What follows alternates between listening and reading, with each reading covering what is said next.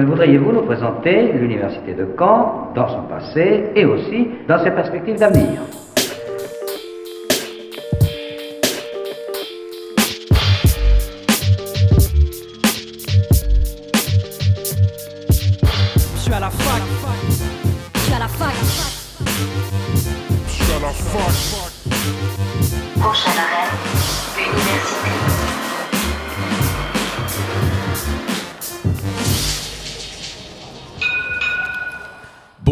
Soyez les bienvenus dans Fact News sur Radio Phoenix. Il est midi, c'est Imran et je suis heureux de vous retrouver comme tous les jeudis pour votre rendez-vous d'actualité étudiante.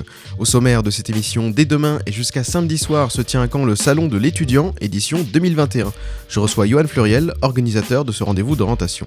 Cette semaine dans le portrait d'assaut, je reçois aussi Samira Ben Ali, elle vient nous parler de elle vient nous présenter le Parlement européen des jeunes et enfin dans le dossier de la semaine, nous débrieferons à la soirée d'élimination des violences sexistes et sexuelles dans le sport avec Sébastien Bergin et Mélodie Béton de la Ligue Normandie du sport universitaire. la plus moderne des universités d'Europe. Fake News commence dans un instant, mais juste avant le récap de la semaine.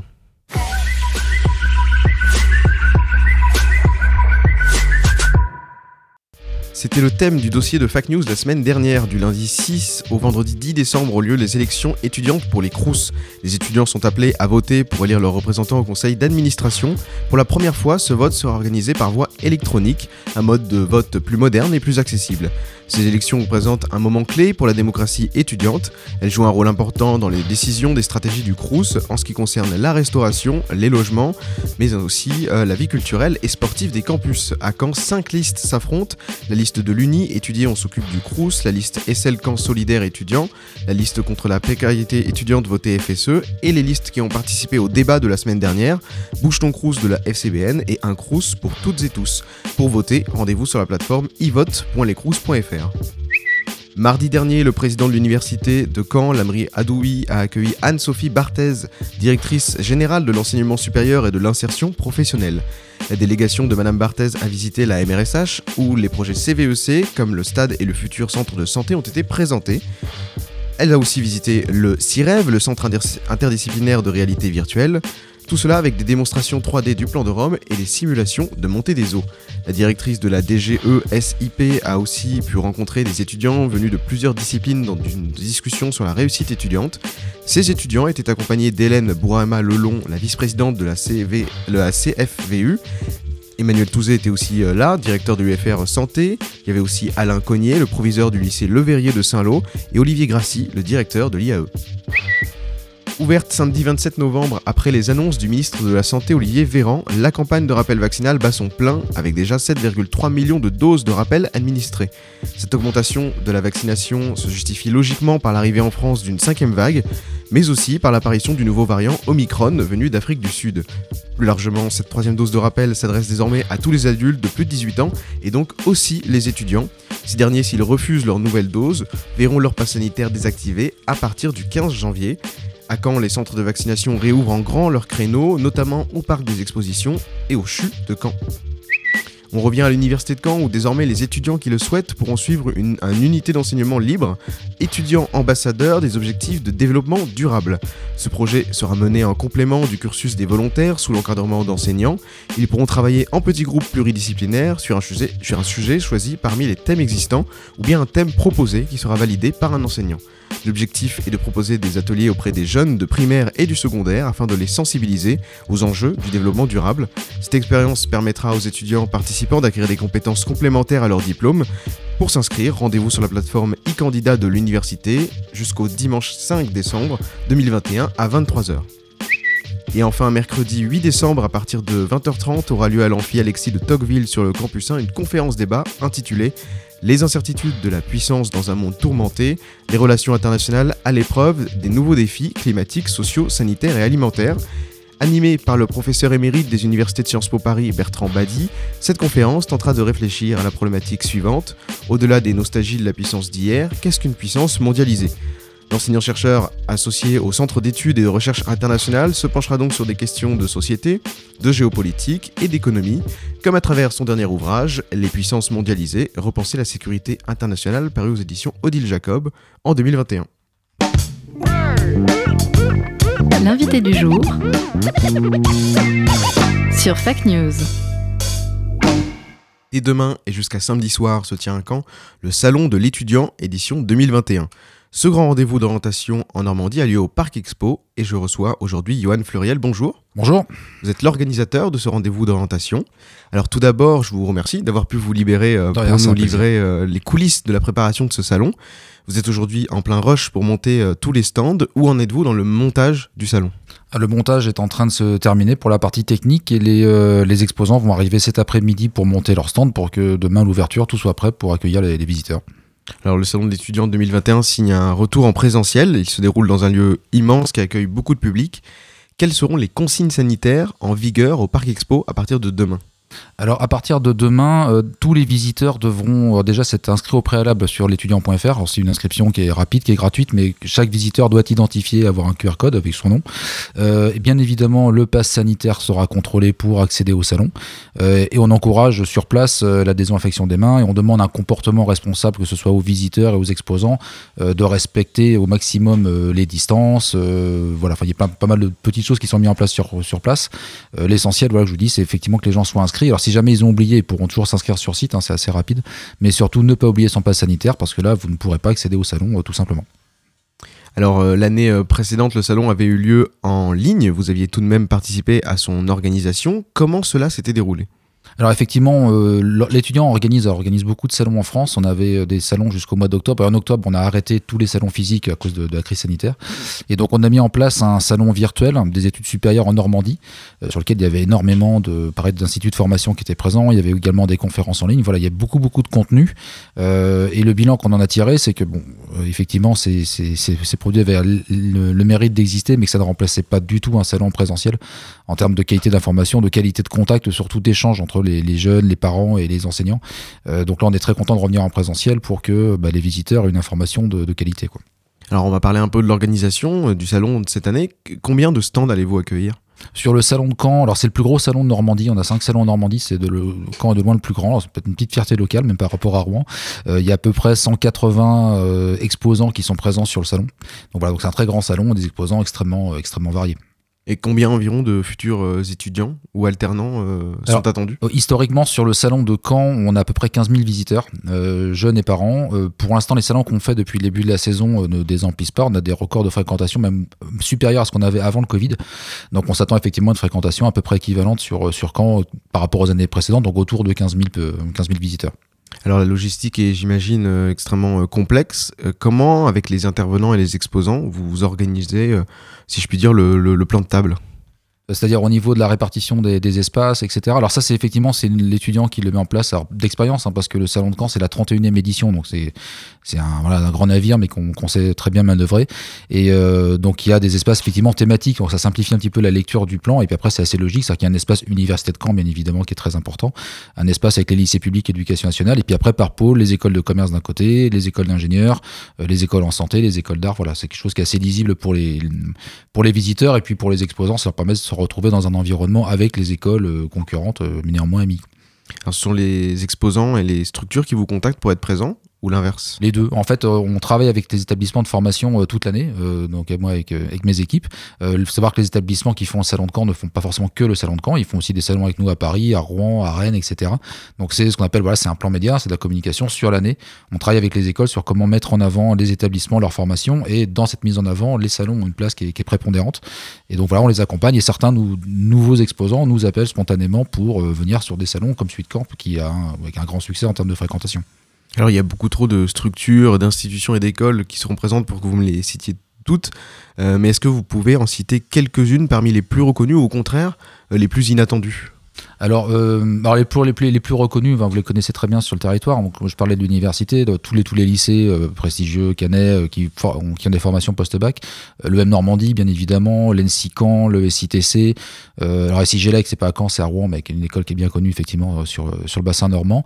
Et puis après, vous avez des spécificités locales, c'est-à-dire qu'à Caen, on a un très grand pôle nature-environnement avec notamment tous les lycées agricoles publics euh, qui ont des formations extrêmement variées, qu'on n'a pas forcément dans les autres villes, mais là, c'est une, histoire du territoire bas normand, en fait, de l'époque, qui fait que voilà, c'est une, couleur, en fait, qui est donnée à l'événement avec, ces, avec ce grand pôle. Et sinon, après, bon, on demande aux gens d'être curieux. Effectivement, comme vous disiez, alors je ne peux pas tous vous les citer, mais pour les Euh, c'est important que les jeunes soient curieux, n'aillent pas voir que les entre guillemets les marques d'écoles qu'ils connaissent, mais c'est au détour d'une allée rencontrer une autre structure qui pourrait être euh, potentiellement super intéressant pour eux pour plus tard quoi. Dans ce salon, il y a aussi une série de conférences pour les lycéens et les étudiants. Euh, De la même façon, est-ce que vous nous en recommandez une? Alors, les, conférences, déjà, j'encourage les gens à aller sur le site de l'étudiant.fr parce ça serait dommage. On a souvent le cas de gens qui arrivent sur le salon pour une conférence, mais la conférence avait eu lieu la veille ou elle, est- déjà passée, donc c'est bien de pas les rater. Euh, comme vous le disiez, effectivement, il y a deux salles de conférences sur le salon et euh, qui ont des, conférences en continu pendant les deux jours. Une salle animée par le rectorat sur vraiment les études de façon générale et une salle animée par l'université sur les métiers qui sont préparés à l'université. Lien est une métier, c'est très intéressant. Donc pour les conférences, il faut y aller par affinité, par curiosité. Il y en a une qu'il faut pas rater entre guillemets pour les familles, c'est la première de samedi 9h30 sur Parcoursup, qui est vraiment là le gros questionnement des jeunes et de leurs parents. Donc là, c'est vraiment une conférence pratico-pratique sur le fonctionnement de Parcoursup. Donc on encourage vraiment les, les familles euh, à, samedi matin à s'intéresser à cette conférence. Alors, dans l'organisation euh, de ce salon, j'imagine que vous avez des, des partenaires. Quels sont-ils? Alors les partenaires, donc l'académie euh, de Caen, enfin l'académie de Normandie maintenant, excusez-moi, parce que excusez-moi, Oui. des régions oblige. Euh, l'académie de Normandie, euh, qui est notre partenaire, notamment sur toute la partie information sur l'orientation, les des conseillers d'orientation de l'académie qui sont là. Euh, L'université de Caen, bien évidemment, qui est là, il y a tout, c'est un énorme stand, en fait, un, un village avec l'ensemble des UFR de l'université, le CRUS, la, la partie vie étudiante qui est représentée. Euh, la ville de Caen qui est également présente Caen et avec euh, avec Caen la mer pour toute la partie logement, euh, transport, euh, vie culturelle qui est très très riche sur le bassin et euh, la région Normandie par le biais de l'agence régionale d'orientation et des métiers euh, qui elle vraiment euh, bah, dans les prérogatives de la région parle de la mise en relation entre les études, les métiers, les ressources, etc. Est-ce que ces partenaires vous aident seulement financièrement ou aussi dans l'organisation et la planification du salon? Alors ils sont extrêmement présents. C'est en fait un salon comme quand il est organisé avec des comités de pilotage dans lesquels euh, tous les partenaires sont rassemblés et les partenaires fixent notamment euh, le programme des conférences, en fait le contenu éditorial du salon au-delà des stands. C'est quel message on passe aux jeunes, euh, sous quelle forme, euh, comment on, s'assure de la représentation vraiment de l'ensemble de l'enseignement supérieur et qu'on reste pas que sur certaines choses. Et euh, ils nous accompagnent également dans la promotion de l'événement par leur propre euh, support. C'est le cas de la ville de Caen qui est un partenaire fidèle. C'est le, premier partenaire euh, du salon. Euh, il y a 31 ans, le salon avait été organisé avec eux et ensuite tous les autres partenaires euh, sont venus avec nous. Donc non, non, c'est vraiment une organisation collégiale. Alors ici, dans cette émission, nous parlons de l'actualité étudiante, mais aussi associative. Est-ce que dans le salon de l'étudiant, vous allez accueillir des associations? Alors ça, a été le cas cette année, je ne sais pas en fait, parce que si vous voulez, il y a beaucoup d'écoles. euh, je prends le cas de l'EM Normandie, c'est possible que des étudiants de l'EM soient présents sur le stand de l'EM. Moi, j'ai pas forcément le contenu de chaque établissement. Euh, pendant beaucoup d'années, on, pense leur faire plus tard, on faisait des trophées des associations à Caen, on récompensait des associations.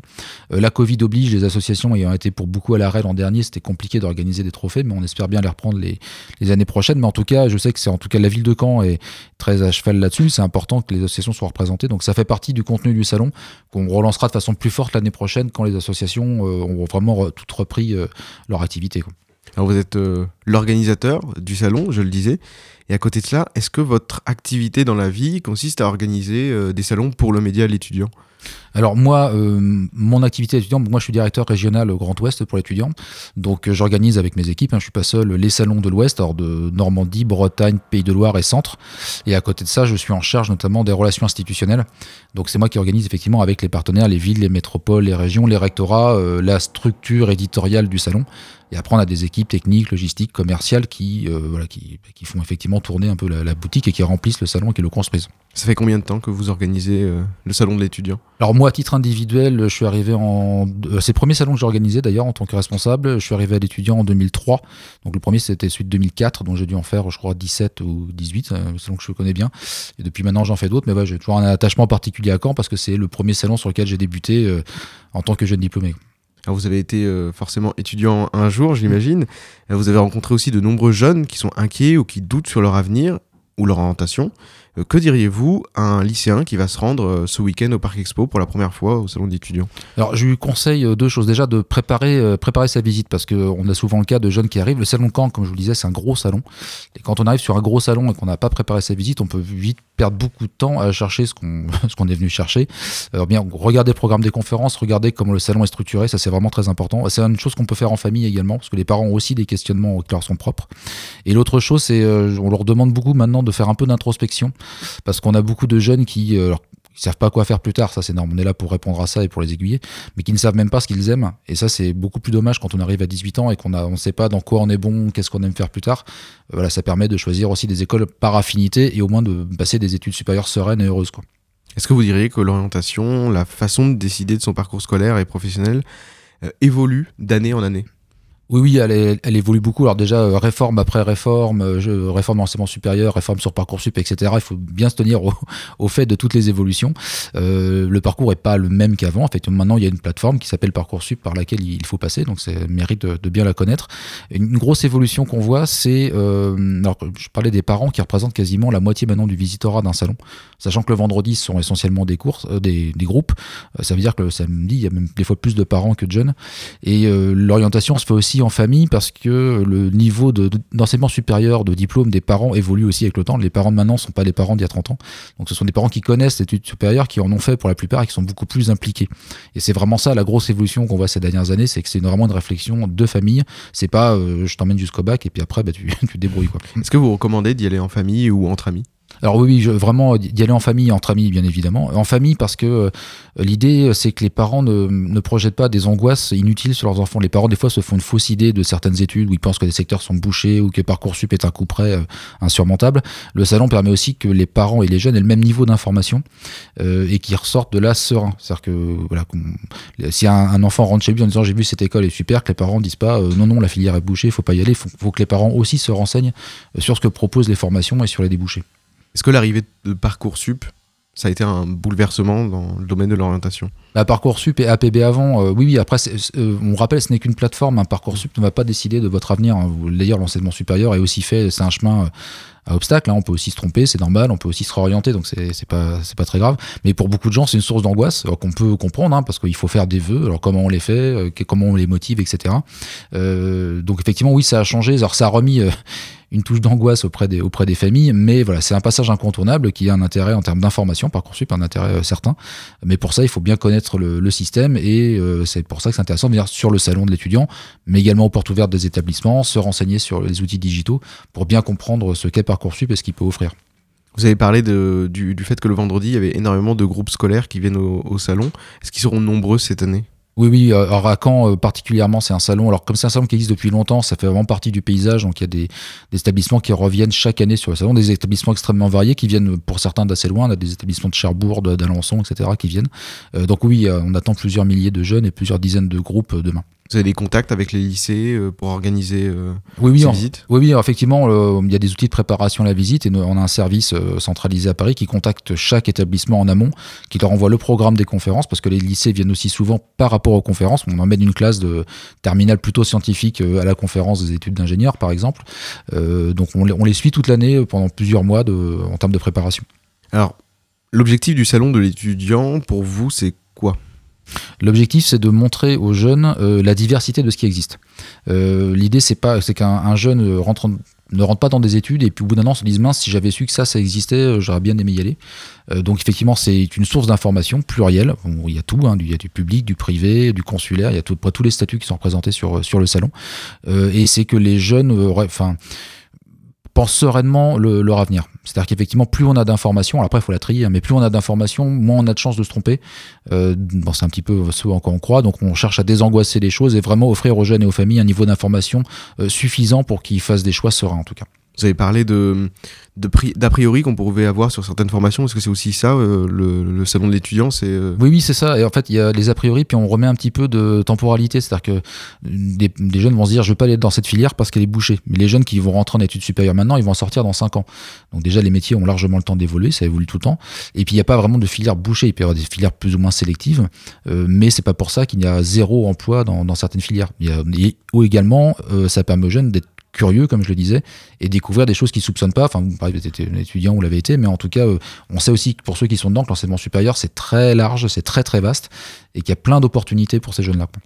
Eh bien, merci beaucoup d'avoir accepté l'invitation de Fac News. Je vais vous laisser retourner au montage Merci de ce à vous. salon. Oui, oui. Alors, je le rappelle, le salon de l'étudiant 2021 de Caen, c'est au Parc des Expos, euh, dès demain 9h et jusqu'à samedi soir euh, 17h.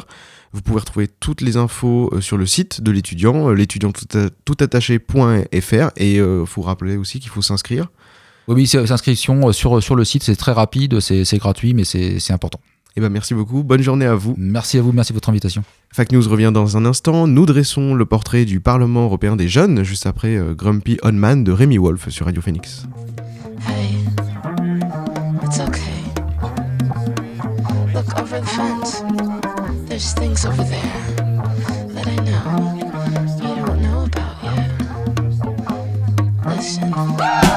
so defensive. There are things over there that I do not know about. Yeah. I'm so defensive. I get caught up in the modern day, the fishing net that's pulling at my feet. I'm so defensive. I got bongos thumping in my chest, and something tells me they don't be for me.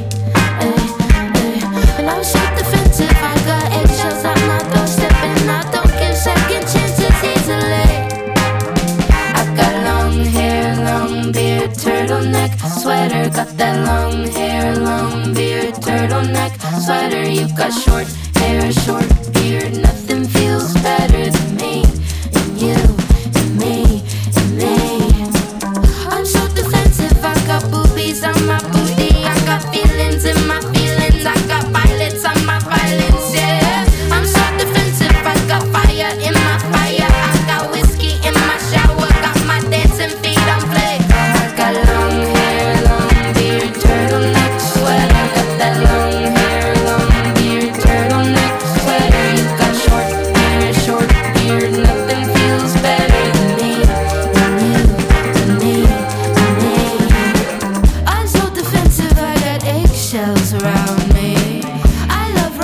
but I got eggshells around me. I'm on the fence and I got eggshells around me.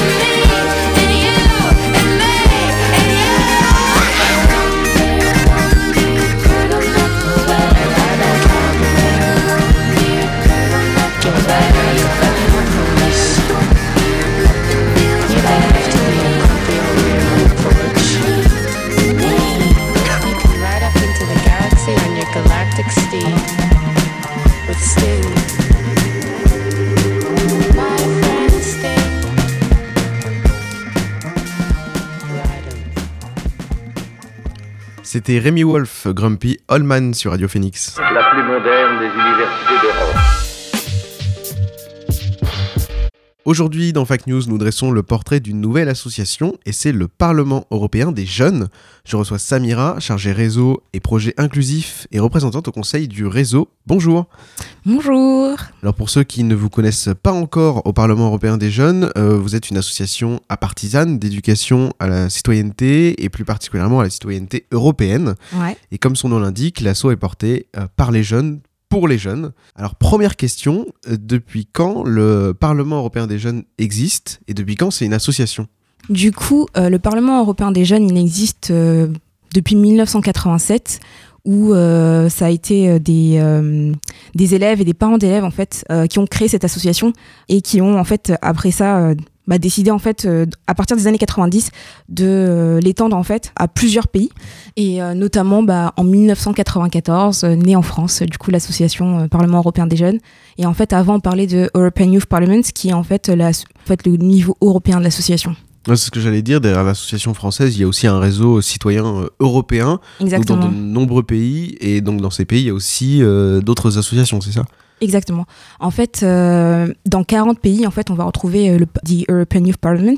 Du coup, euh, tous ces pays-là vont avoir leur propre fonctionnement, même si on est quand même encadré par un board euh, général à ces 40 pays. Et on a des fois, en fait, des activités en commun, notamment des sessions internationales. Après ça, chaque pays, en fait, va avoir son propre fonctionnement. Il n'y a pas besoin de faire partie de l'Union européenne, en fait, pour avoir un European Youth Parliament.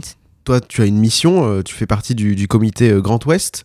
Euh, en France, il y a plusieurs comités euh, par zone géographique. Il y en a six, ouais. Quelles sont euh, les missions hein, de ces comités? Alors, mission en fait de ces comités, c'est vraiment de répondre à des directives qui viennent en fait du bureau du réseau, de la tête du réseau en fait du Parlement européen des jeunes du coup en France. Le, le bureau du réseau va créer un certain nombre de programmes et euh, ces programmes vont être mis en place par les comités régionaux, donc six. Moi, je fais partie du euh, comité, euh, comme tu le disais, du comité Grand Ouest. Et on a en gros cinq grands programmes. Le programme Diversité, Forge Europe. on va aussi avoir le programme OpenVox et le programme étudiant. Alors, comment s'organisent les comités de l'association aujourd'hui? Euh, Est-ce qu'il y a un fonctionnement du coup interne? Est-ce qu'il y a des bureaux internes par comité?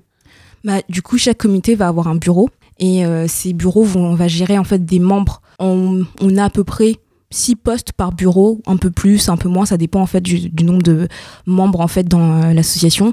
Et on va avoir des personnes qui vont être chargées de sessions. L'une des activités phares en fait de l'association, on va avoir des personnes qui vont être chargées de certains problèmes, de certains programmes spécifiques ou chargées de réseau ou euh, chargées euh, représentants conseil du réseau, euh, comme moi, et où on peut être des fois avoir plusieurs casquettes en fait. Je l'ai dit en début d'entretien, euh, tu es chargée euh, réseau et projet inclusif et représentante au conseil du réseau. Quel va être ton rôle? Du coup, moi, en tant que chargée de réseau, je vais être la personne qui va être euh, référente des membres en fait de mon de mon comité. En tant que chargée de programme inclusif, en fait, c'est un petit titre que j'ai donné, mais qui comprend en fait deux programmes, le programme étudiant et le programme diversité. Dans le programme étudiant, ce que je vais essayer de faire, c'est de créer des ateliers qui vont euh, réunir des étudiants et des jeunes actifs et euh, dans lesquels on va essayer de débattre sur un- une thématique commune qui est définie en fait en début de mandat. Et cette année, euh, la thématique qu'on a décidé de d'élire, c'est la question de la démocratie, l'expression démocratique au XXIe siècle. Et sinon, j'ai aussi une autre fonction du coup dans en tant que programme inclusif, j'ai la fonction en fait de charger du programme aussi diversité. Et c'est un programme qui va essayer d'amener du débat sur des thématiques d'actualité, mais dans des dans des zones ou dans des écoles qui en fait ont pas vraiment accès à ce type de débat ou qui n'ont pas vraiment l'impression d'être légitimes à débattre. J'ai par exemple pu aller dans un euh, centre qui de Val-de-Reuil où euh, j'ai rencontré en fait des euh, étudiants qui, qui avaient arrêté l'école et qui essaient de reprendre. Du coup, j'ai essayé de créer des ateliers avec eux sur, la, sur des questions telles que la question du sexisme ou la question de l'inclusion. Alors, c'est une association euh, d'éducation à, la ci- citoyenneté, mais concrètement, par quelles actions ou euh, propositions passe euh, cette éducation à la citoyenneté européenne? En fait, nous, on pense que ça passe par le débat, en fait, le débat public et se sentir en fait légitime à pouvoir débattre. Ça passe aussi par le fait de s'informer. Et c'est vraiment sur ça qu'on va essayer de s'axer dans tous les programmes qu'on a fait. La question du débat est vraiment centrale. Et le fait aussi de s'intéresser à des thèmes d'actualité est aussi quelque chose de central. Donc c'est par ça qu'on va essayer de créer en fait euh, une forme de citoyenneté active. Alors, est-ce qu'il y a des actions qui sont euh, prévues euh, à Caen ou en Normandie? Euh, c'est moi qui me charge en fait vraiment de camp puisque je suis c'est plus facile pour moi et euh, j'essaye en fait euh, de faire des débats sur la question de la démocratie du coup au sein de mon, de mon campus qui est le campus de Caen le campus des transitions de Sciences Po Rennes Oui.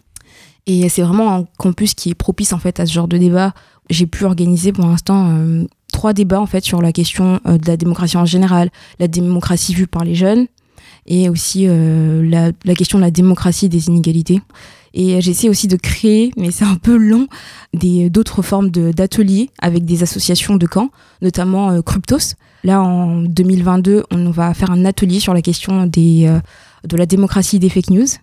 Comment est-ce que les fake news vont influencer la démocratie Et sinon, j'essaie, je vais aussi, aussi essayer de prendre contact avec euh, des assos comme euh, la Comédie de Caen euh, pour créer des, bah, des débats autour d'un- d'une projection qu'on pourrait voir. Alors vous êtes aussi actif auprès des, des jeunes, des lycéens, des étudiants. Euh, quel type de discussion, de questionnement euh, vous voulez intégrer dans les débats de la jeunesse d'aujourd'hui? Première que je me pose en fait, c'est la question bah, de la démocratie forcément, puisque c'est la ligne directrice en fait du programme. Mais après, euh, vu que c'est quand même quelque chose, c'est une association qui quand même essaye d'être assez inclusive. Dès qu'il y a euh, un sentiment hein, ou euh, que quelqu'un montre qu'il y a un besoin de débattre sur un certain sujet, on est tout de suite ouvert. Donc ça dépend aussi de ce que les gens veulent, euh, veulent faire, ce que le- de ce que les gens veulent discuter. Par exemple, là, il y a un lycée qui a pris contact avec nous pour créer en fait un programme, enfin pas pour créer un programme, mais dans le cadre de Forge Europe. Eux, ils voulaient parler de la question de l'immigration. Euh, L'immigration en général, l'immigration euh, du futur qui serait liée à la crise environnementale. Et du coup, nous, on va apporter une réponse euh, bah, à ce besoin-là. Quand tu vois aujourd'hui hum, qu'il y a une grande proportion de la jeunesse qui se désintéresse de la politique, Mm. euh, des sujets euh, citoy- de, de citoyenneté, de démocratie, et en particulier euh, euh, qui ne se sent pas européen, qui se sent peut-être d'abord euh, français, on parle de fracture, Mm. est-ce que ça t'inquiète? Énormément, oui. Parce que déjà, d'ailleurs, c'est ce qu'on ce qu'on discutait, euh, ce dont on discutait en fait dans, dans, dans certains des débats que j'ai pu faire pour l'instant, c'est qu'on a vraiment cette impression qu'il y a un, un shift qui est en train de se passer en ce moment où les gens en fait sont complètement soit désabusés, soit euh, investis, mais euh, avec une certaine forme de colère en fait Mm. très profonde en fait dans, dans la démocratie. J'ai l'impression aussi que bah, les jeunes, s'ils sont pas vraiment euh, dans dans certains milieux, en fait, ils sont pas forcément légitimes ce ressenti-là, il est, euh, bah, il est vraiment très prégnant. Mais on essaye du coup, euh, nous, avec l'association, bah, de, de leur dire qu'en fait, non, ils sont tout à fait légitimes parce qu'ils ont euh, bah, des points de vue sur des questions qui sont bah, d'actualité. La, la démocratie, c'est quelque chose qui va les toucher ou qui les touche. Et euh, ils ont le droit en fait de pouvoir parler, même s'ils ne connaissent pas tous les textes euh, démocratiques euh, ou euh, la définition même de la démocratie. Mais en leur donnant certaines informations clés, en fait, on, a, on voit très bien qu'en fait, les gens peuvent commencer à parler et que les jeunes en fait sont aussi bah, des vecteurs en fait de solutions. Est-ce que cette fracture, c'est quelque chose que tu vas, euh, que tu vas percevoir quand tu vas aller, par exemple, rencontrer des, des lycéens, des, des, des jeunes? Euh, oui, surtout euh, au début de certains ateliers, euh, il y a vraiment une certaine réticence en fait à discuter de, de sujets euh, bah, qu'ils considèrent comme étant trop politiques, alors que nous pourtant on est une, une asso qui est partisane, mais il y a une réticence et un manque. Ils sentent vraiment, j'ai l'impression qu'ils sentent vraiment qu'ils sont pas légitimes. Et du coup, je pense que c'est à partir de ce moment-là que là, en fait, la fracture se crée. Donc c'est ouais, c'est vraiment quelque chose que je ressens, que je perçois, mais en fait, au fil des ateliers, la, la parole en fait va se libérer. Et du coup, bah, j'imagine qu'à partir de là, ils, ils essaieront peut-être de se sentir un peu plus légitimes ou je sais pas. Alors comment ça se passe du coup euh, un atelier typique du Parlement européen des jeunes? Euh, un atelier typique du Parlement européen, du Parlement européen des jeunes, ça va être euh, une session. Mais moi, pour l'instant, je, je, je suis pas vraiment chargée de session et c'est pas vraiment quelque chose que je maîtrise. Mais sinon, moi, les ateliers débats que j'organise, euh, ça va être une- je vais présenter un thème, un thème général. Je vais donner quelques définitions ou quelque chose comme ça. Et à partir de là, en fait, je vais vraiment poser des questions et je vais être une modératrice en fait plutôt. Et je vais essayer de laisser les personnes qui sont en face de moi s'exprimer, donner des idées et aussi surtout donner des solutions en fait qu'ils pourraient euh, envisager sur une question, une thématique donnée. Tu t'as parlé par exemple tout à l'heure d'un atelier qui, qui allait avoir euh, prochainement lieu avec euh, Cryptos. Est-ce qu'il y a d'autres euh, associations ou structures, canaises ou normandes, avec qui euh, tu travailles ou tu aimerais bien travailler justement sur ces questions de citoyenneté? Je travaille avec Crypto, je travaille avec Animafac Mm. forcément. J'essaie de commencer à créer quelque chose avec euh, Amnesty International, mais la branche canaise du coup d'Amnesty International euh, sur la question des dérives de la démocratie. Je pense que ça va être plus vers euh, 2022. Mais voilà, pour l'instant c'est tout. Alors comment tu imagines faire évoluer à l'avenir le Parlement européen des jeunes? Moi, vu que je suis étudiante, j'aimerais vraiment que la- que l'asso en fait euh, soit aussi un peu plus euh, ouverte aux étudiants, parce que c'est vraiment une association qui euh, a ses principales activités sur les avec les lycées. Et enfin déjà avec le programme étudiant, c'est c'est un premier pas, mais c'est un programme qui est vraiment très récent. Et moi, dans mon objectif, ce serait vraiment l'inclusion en fait des publics étudiants et jeunes actifs en fait dans le futur de l'asso. Ça fait longtemps que tu as intégré ce milieu associatif? Euh, non, c'est extrêmement récent. Ça fait vraiment que depuis juin, juin dernier, que je suis dans l'assaut et du coup j'essaye de commencer à, à faire des projets autour de ça. C'est quelque chose qui te plaît? Comment tu es venu à, à travailler dans le, dans le secteur associatif? Euh, en fait, j'ai toujours essayé d'évoluer dans- des associations quoi, depuis euh, le début de ma enfin, scolarité en Mm. université. Euh, avant, c'était vraiment des associations de mon université à Sciences Po. Et euh, après, en fait, avec le, forcément le Covid, euh, j'ai complètement arrêté et j'ai vraiment ressenti, moi, personnellement, ce manque Mm. à la fin, euh, enfin, quand on a été déconfiné.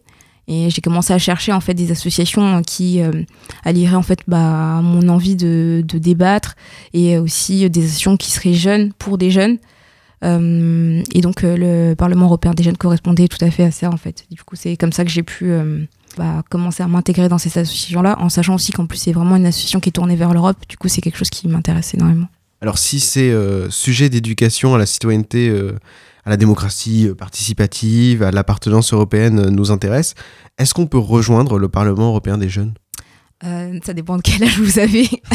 Euh, généralement, c'est une association où, qui, comme c'est fait par des jeunes pour des jeunes, c'est entre euh, 16 ans et 25 ans que, que l'on peut rejoindre cette association-là. Mais sinon, oui, elle est ouverte à toutes les personnes qui veulent s'investir, en fait. Et voilà. Et enfin, euh, comment et où euh, suivre l'actualité euh, du Parlement européen des jeunes? Euh, bah, du coup, on a plusieurs, euh, on a plusieurs réseaux, que ce soit Mm. sur euh, Facebook, que ce soit sur Instagram, que ce soit sur Twitter. Et on a aussi un site internet. Et il suffit juste en fait de taper Parlement européen des jeunes ou EYP pour le, la version européenne, la version générale. Et du coup, après, euh, vous aurez toutes les actualités euh, de- du Parlement. Donc on va aller suivre euh, les actualités du Parlement européen des jeunes euh, là-bas. Merci beaucoup Samira d'être venue dans, dans Fact News. Bonne journée. Merci. Au revoir. Dans un instant, dans Fact News, on débriefe la soirée d'élimination des violences sexistes et sexuelles dans le sport avec Sébastien Bergin et Mélodie Béton de la Ligue Normandie du sport universitaire. Mais tout de suite, place à Victor Solf sur Radio Phoenix.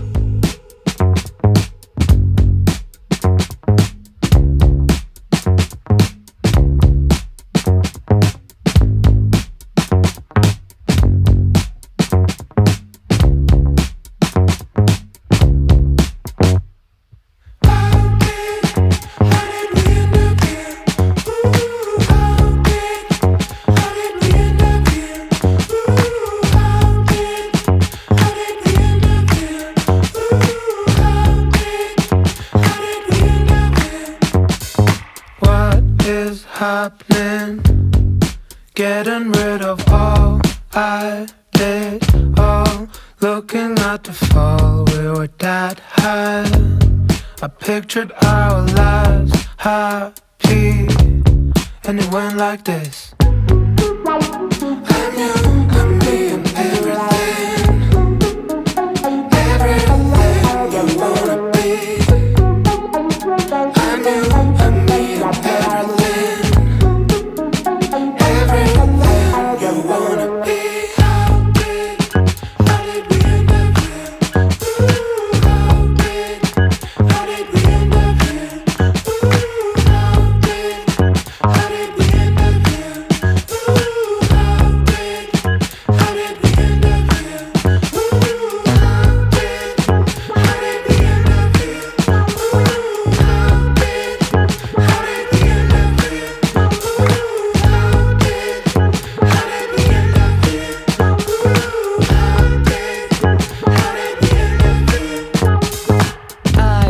Can't stop our fall, and now we're out here trapped in kicking the dark.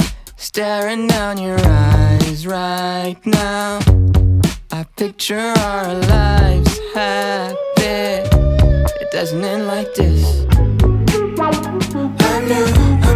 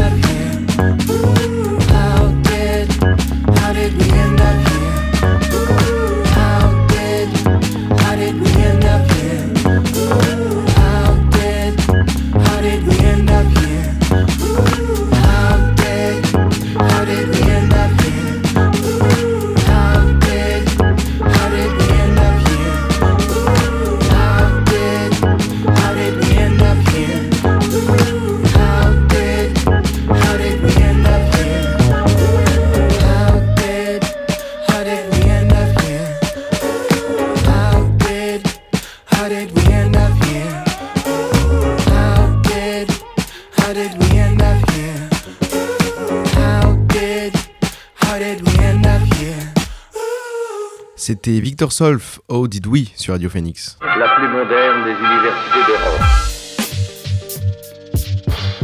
Cette semaine, le dossier de Fact News s'intéresse à une soirée qui a eu lieu jeudi dernier lors de la journée internationale de lutte contre les violences sexistes et sexuelles. Nous débriefons la soirée de lutte contre les violences sexistes et sexuelles dans le sport avec Sébastien Bergin et Mélodie Béton. Bonjour. Bonjour. Vous travaillez à la Ligue Normandie du sport universitaire et vous avez organisé cette soirée à la Maison de l'étudiant. Lors de cette rencontre, acteurs du sport universitaire, étudiants et professeurs étaient invités à discuter ensemble et à trouver des solutions afin d'éradiquer les violences et les discriminations dans le sport.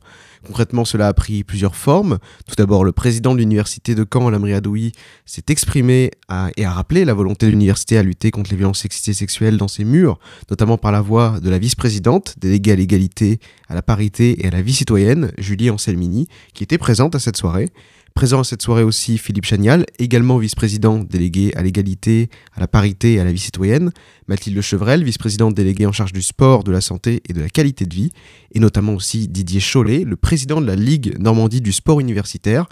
Ce dernier est intervenu pour rappeler le rôle de la Ligue et a signé le manifeste d'engagement pour la lutte contre les violences sexistes et sexuelles dans le sport universitaire. Il en est le 190e signataire. Alors tout d'abord, pourquoi vous avez organisé cette soirée? Eh bien, donc, cette soirée euh, s'inclut dans un projet global de sensibilisation et de lutte contre les violences sexistes et sexuelles dans le sport. Donc, no- notre première action était euh, une formation la semaine d'avant à destination des enseignants, euh, dirigeants, arbitres, éducateurs, éducatrices. Et donc, cette deuxième action était plus une, action de sensibilisation du grand public, notamment des, étudiants au sens large, euh, mais bien sûr à destination des étudiants qui pratiquent les activités euh, sportives euh, au sein de la, de la Ligue du sport universitaire. Vous avez contacté le président de l'université pour euh, créer cet événement? Alors ça s'est fait euh, en fait, euh, oui, euh, euh, en relation avec les, les vice-présidents notamment, euh, et puis euh, un projet commun aussi avec l'INSPE la- sur la, la formation des, des dirigeants. L'INSPE qui est donc euh, l'école de formation euh, des futurs enseignants, et notamment en éducation physique et sportive. Alors quels ont été vos partenaires dans l'organisation de cette soirée? Alors, on a eu euh, plusieurs interventions, notamment du SUMS. Euh, on a eu aussi la DRAGES, le comité éthique et sport, qui n'a pas pu euh, se représenter. Et c'est tout. Alors comment vous avez contacté ces intervenants extérieurs? Donc là, on a pris, euh, on a pris contact avec eux grâce euh, notamment à, à un travail en amont avec euh, Anne-Laure Picot de, la DRAGES, donc c'est la direction régionale académique euh, de la jeunesse, de l'engagement et au sport, euh, qui fait partie du rectorat. Et donc on a construit ensemble les, contenus et on a pris contact avec ces, différents intervenants. Alors je disais, un manifeste d'engagement a été signé. Est-ce que vous pouvez nous, en parler Qui l'a mis en place et comment on vous a contacté pour, pour, le, faire, pour le signer? Donc euh, c'est la DRAGES qui l'a mis en place avec le, le comité régional olympique et, et sportif de Normandie. Ça a été un travail commun sur, euh, sur une, bonne, une bonne période. Et euh, ensuite, euh, on nous a pas demandé de le signer, on s'est euh, engagé, comme, euh, comme son nom l'indique, euh, voilà, parce qu'on on avait envie au sein de la Ligue de, de rentrer dans, dans cette thématique et cette problématique. Donc euh, ça, ça part vraiment d'une volonté euh, des, des dirigeants de la Ligue. À la suite de la signature de ce manifeste, est-ce qu'il y a d'autres actions qui sont prévues à destination des ligues et des clubs euh, de Normandie?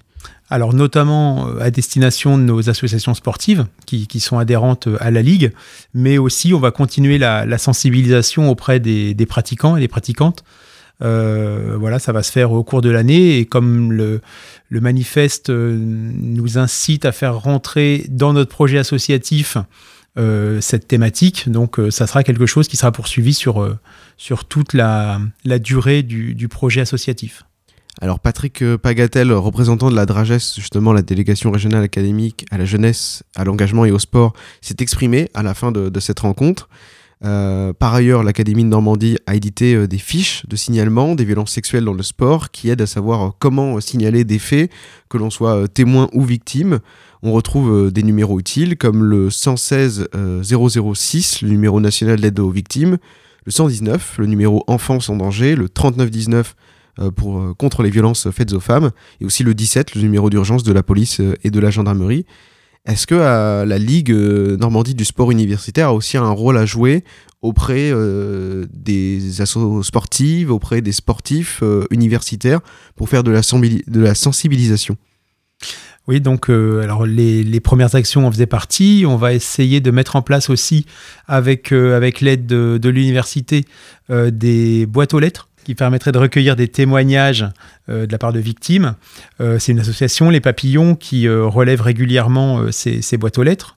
On va mettre en place aussi une signalétique, notamment avec les numéros que, que vous venez de rappeler, sur les enceintes sportives universitaires. Alors vous avez parlé du comité éthique et sport, euh, comment il intervient aussi dans ce travail euh, de sensibilisation? Donc le comité éthique et sport, euh, c'est une association nationale en fait, qui a différentes antennes en France. Et c'était un de nos intervenants avec des contenus assez spécifiques, mais toujours sur la, même thématique de, protection, de sensibilisation, d'aide aux victimes surtout. Euh, donc malheureusement, comme l'a dit Mél- Mélodie, euh, ils n'ont pas pu être présents, donc on a pu voir une, petite vidéo et avoir euh, quand même un peu de contenu, mais on regrette malheureusement leur, absence des, suites de, de- Covid. Alors lors de cette soirée, il y avait aussi la troupe de théâtre d'improvisation Macédoine qui était présente et qui a réalisé deux scènes de théâtre forum. Alors pour vous expliquer, le théâtre forum, c'est euh, deux scènes qui sont jouées et le public est invité à les interrompre pour corriger les jagissements euh, des personnes. En l'occurrence, euh, les scènes représentaient des, moments du quotidien et malheureusement très réalistes. On, on y voyait les rapports sexistes qui pouvaient s'installer dans un cours d'escalade entre un prof et son élève, puis entre un élève de haut niveau et une élève débutante. Pourquoi avoir choisi de faire intervenir Macédoine lors de cette soirée? Donc Macédoine, euh, c'est une troupe de, théâtre locale euh, qui intervient régulièrement auprès de jeunes sur différentes thématiques. Euh, et donc, moi, je connaissais leur, travail et j'ai souhaité les, faire intervenir justement pour, pour essayer de dynamiser cette sensibilisation, proposer quelque chose d'autre que simplement un exposé ou une conférence descendante. Donc là, on a vraiment eu une participation active des étudiants et des étudiantes présents dans le, dans le cadre du Théâtre Forum. Est-ce que les scènes euh, qui ont été représentées vous ont permis de comprendre comment mieux lutter contre les violences sexistes dans le sport? Moi, j'ai trouvé ça intéressant étant donné que on est tout le temps en train de se dire comment réagir et tout ça. Et quand on se retrouve face à une situation, on se retrouve totalement démuni, qu'on soit victime de ça ou juste euh, spectateur.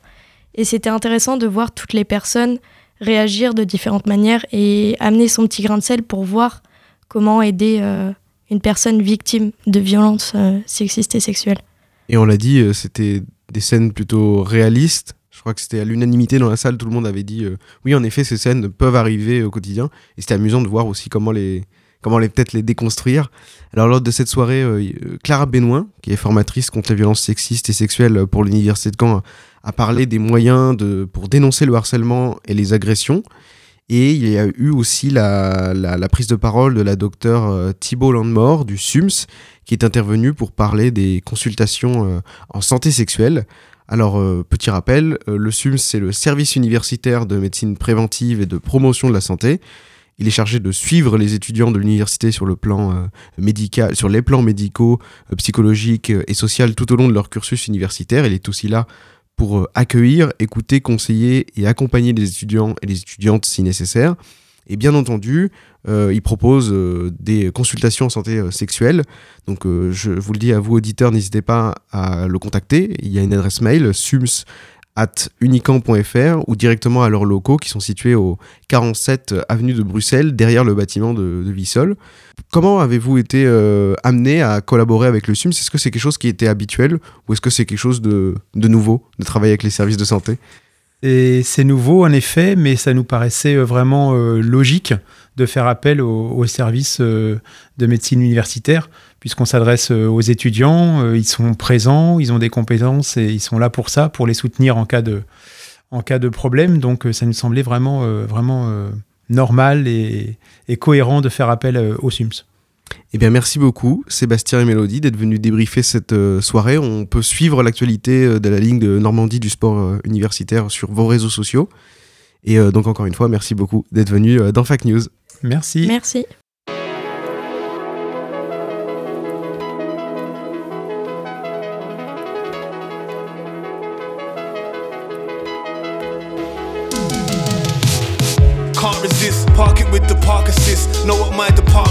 Narcotics, pharmacists, farming shit. Crop a star dog, have to harvest it. Pile of chicks. When I spit this shit, it's just parlor tricks. So they say I got the gift, but don't know how to harness it. See, I'm laughing calm in that target with the harnesses. Bit of wood trim. Wonder if I'll have to varnish it. Niggas starting shit. Try to take your name and tarnish it. Now these kids spit. Don't believe in even half of it. Talking about the strip. Little pricks don't know the half of it. As Hagen does. Arc it in, ear barking it. It's gang shit's gone pop now. That's how they market it. It's targeted. No Lagerfeld, I'm on a lager tip. Yard look like a tip. Yard sell pizza boy would like a tip. Told him to invest in SIS, it's took a dip. But don't snitch, it's insider trading, you'll get me nicked. Architect, they copy, I don't miss a trick. Narcissist, like the track up, yeah, I'm an arsonist. Arseholes, middle class, moaning about how hard it is. Never seen the trap, they don't know how rough the carpet is. Too much arms house, niggas armed, you need an armistice. Body armor like the army now, cause no one uses fists. Used to lump you up, cocoa on your head look like a cyst. You know what this is.